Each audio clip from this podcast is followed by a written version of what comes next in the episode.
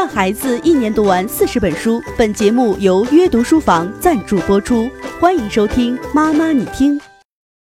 前面我们曾经做过一期关于校园欺凌的节目，题目是“孩子遭遇了校园欺凌，为什么不和家长说？”当时我还建议可以让孩子跟家长一起来收听节目。那期播出以后呢，也是引起了不小的反响，很多家长都给我们留言，讲述孩子遭遇校园欺凌的经历。我自己后来反思，觉得那期节目主要是结合个人的成长经历，还有自己的所思所想，给出了一些答案和建议。我觉得还不足够全面，也不够专业。所以针对这个话题，我又特意叫来了我的三位同事，跟他们一块儿来探讨，并且搜集了更多的资料，期待对这个问题有一个更加全面的了解。所以本期节目，我们就继续来回答孩子为什么会选择不说这个问题。而且我们要给出一个更加全面的答案。本期节目呢，我们会分成两个部分来聊。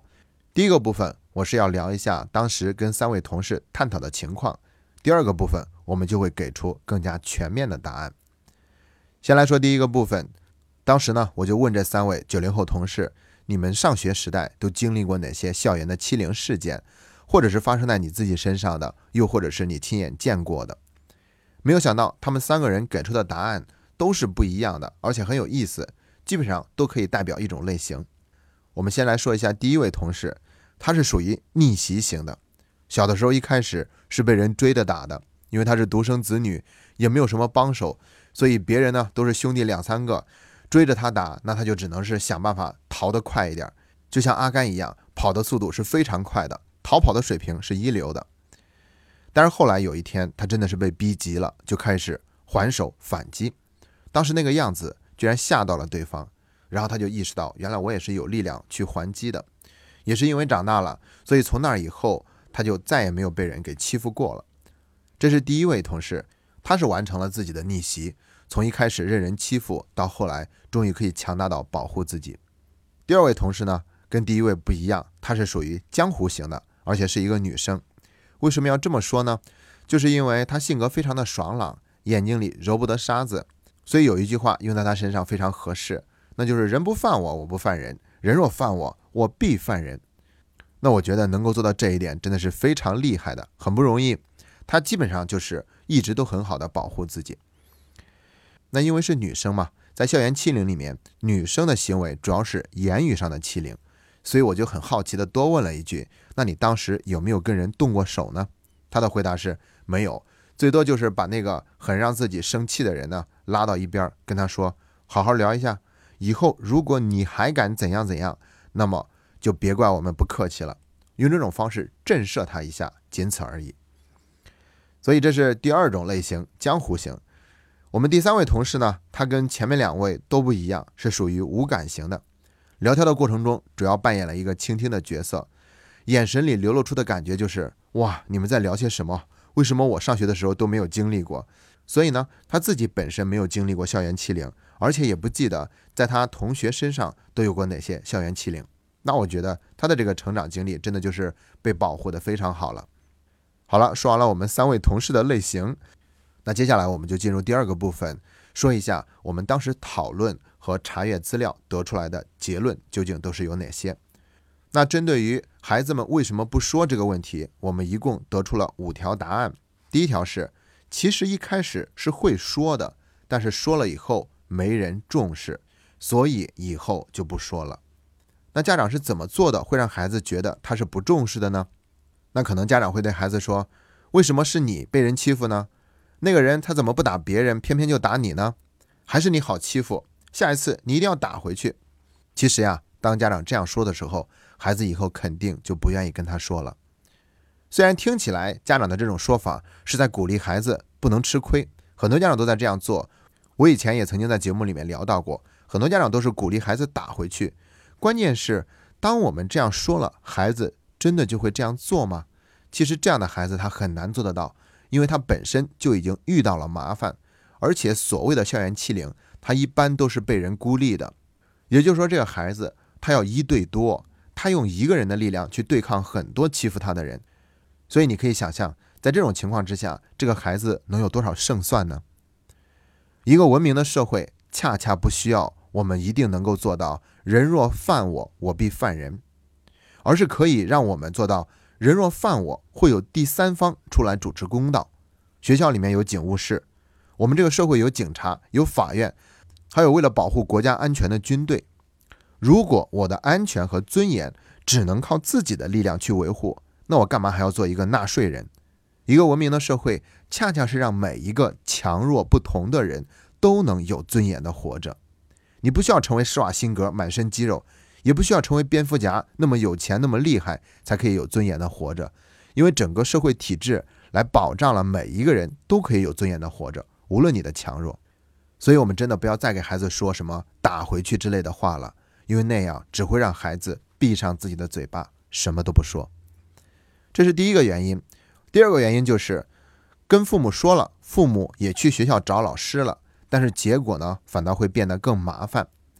那为什么会变得更麻烦呢？是因为老师啊有以下这两种反应。第一种是大事化小，小事化了。我的一位同事就说，他见过很多老师都是非常偏心的，那些欺负人的孩子，父母往往也是有权势的，所以老师呢总是维护他们，向着他们。所以，即便是发生了这样不好的事情，老师也不会怪罪他们，而是简单的把这个事情处理掉。甚至有的时候呢，老师本身他就是霸凌的实施者，比如体罚孩子，要么就是语言的讽刺和侮辱。这个来自于老师的欺凌啊，其实会给孩子造成更大的压力，因为他还不同于学生，孩子们都是要高看老师一眼的，所以老师说什么，他们也格外的难以去反驳，也会更加的感到绝望。所以呢，在校园欺凌里面还有一个概念叫做二次伤害，也就是当老师、学校里面选择用忽视的方式去处理的时候呢，这会让孩子再次受到伤害，他以后呢也就更加不愿意去说这些事情了。这是第一种反应。还有第二种反应就是，老师的确主持了公道，也训斥了那个欺负别人的孩子，但是接下来呢，这个被欺负的孩子还是会有很多的担心，比如会担心同学笑话。你想想看，我们上学的时候，如果谁的家长去学校一趟，我们大家都是非常关心的。下课的时候呢，就会吵吵嚷嚷的说谁谁谁的爸爸妈妈来这儿了，不知道是为什么，是因为他被打的那个事儿吗？真没骨气，什么事情都告诉父母，非得让父母替他出面才行。那这样的话，孩子就会觉得很丢人，而且呢，那些被训斥的孩子呢，有可能心里面还很愤愤不平。那他接下来呢，还可能会伺机报复。你居然敢跟老师说，你越跟老师说，我就要越欺负你。也就是说，这个孩子会被威胁，威胁他不能跟父母说，不能跟老师说，而且他会进一步的被孤立。考虑到这些呢，有可能孩子他也不愿意说。这是第二个原因。接着我们聊第三个原因，我们要讲一下旁观者他们为什么也不说。之前我们曾经说过，旁观者呢有可能是明哲保身，怕引火烧身，所以不敢去说这些话。而且呢，也没有人教过他们，当这样的事情发生的时候，自己应该怎么做才是合理的。但除此之外呢，其实还有一个原因，是我上一次的节目里面没有想到的，那就是很多旁观者觉得这些事情都没什么大不了的，他们并不觉得严重，因为这些事情总是在发生，几乎是天天在发生，只不过是发生在不同的人身上而已，所以他们觉得这也没什么大不了的，而且甚至有可能在一些旁观者的心里面。会冲上那种力量，只要我不是被欺负的对象，只要我能够跟那些欺负别人的人保持好关系，甚至还可以得到那些力量的保护，那我觉得这一切都是很好的。所以他们也不会去主动的跟老师说，这是第三个原因。那我们接着再说第四个原因。第四个原因就是很多被欺负的孩子他自己都觉得自己是活该的，这个也是我之前没有想到的。因为这个社会上很多的观点呢，都已经内化到这个孩子的心里了，所以他也会觉得，如果我不惹事儿的话，别人也不会打我；如果我很强大的话，别人也不会打我。肯定是因为我很差劲，所以我才活该被别人打。那既然这样的事情每天都在发生，大家都是一样的，只不过这一次轮到了我而已，那我也会选择不说，跟大家一样。这是第四个原因。我们再来说最后一个原因。那就是被欺负的孩子，他本身就不想提，因为他觉得很有压力、很丢人，他说不出来。每一次在提起那件事情，本身就对他是造成了一次伤害，所以别人问他，他都不说，更别提他会主动告诉别人了。因为那些事情对他来说是一种耻辱，他想深深的埋在心里，不想去过多的提及。有了这么多的心思，有了这么多的原因，所以一个孩子被校园欺凌了以后，他才会沉默不语，什么都不说。那聊完了以上这些原因，我内心会有些沉重，因为我觉得之所以会有这些原因出现，除了因为我们自己本身做的就是错的，比如像家长那样去说让孩子打回去，或者老师在那个地方大事化小、小事化了，我觉得还有一个更重要的原因，那就是。我们都没有对这件事情有足够多的重视，也没有给到孩子充分的正确的引导，这才使得以上那些理由变得合理，让孩子觉得自己真的就不应该说。那在这些方面呢，国际上有很多先进的经验是可以值得我们借鉴的。比如说，一个在校园里面欺负别人的孩子，他的这个行为一定要记入他的档案，以此来去震慑，让他不要轻易做这样的事情。另外就是我们要明确的告诉孩子，你不需要反击别人才算是有尊严，你找人帮忙来去维护你自己的尊严，这是你合法的应有的权利。而且我们要告诉孩子，越是小孩子越有可能会更残忍，因为这个残忍是来自于无知，因为无知，所以做事情没有轻重，不懂得自己所做的事情究竟给别人会带来怎样的伤害。最近一期《奇葩说》里面，向来不提自己的黄志忠居然讲了一个亲身的经历。他说他最讨厌的就是小孩儿，他这一辈子也绝对不可能要小孩儿。原因就是自己小的时候曾经被人欺负，在课间的时候，别的孩子会趁他不注意，在他的饭盒里倒上饮料。等到中午要打开去吃午餐的时候，却发现自己的饭菜都已经变成了浆糊。校园欺凌绝对不是发生在落后地区。在中国教育最发达的地区，首都北京也存在这样的事情。我们应该还都记得那则新闻：在北京的一所小学里，有几个孩子共同欺负一个男孩，把厕所里沾有屎尿的垃圾篓扣在那个被欺负的同学头上。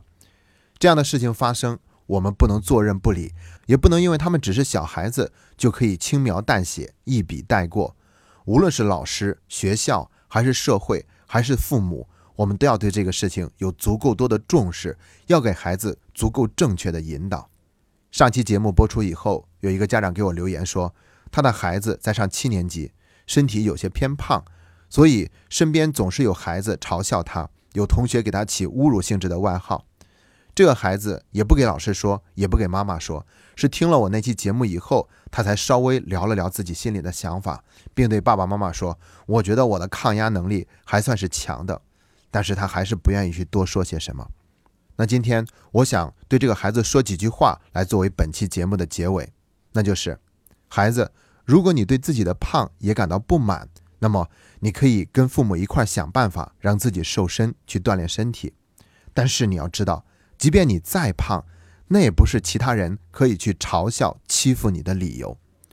你有权利去借助所有的力量来让自己得到保护，也得到应有的尊严。今天的节目就到这里，谢谢大家。阅读书房联袂本栏目四重教育大礼免费送，扫描节目下方二维码，快来免费领取专属你的大礼吧。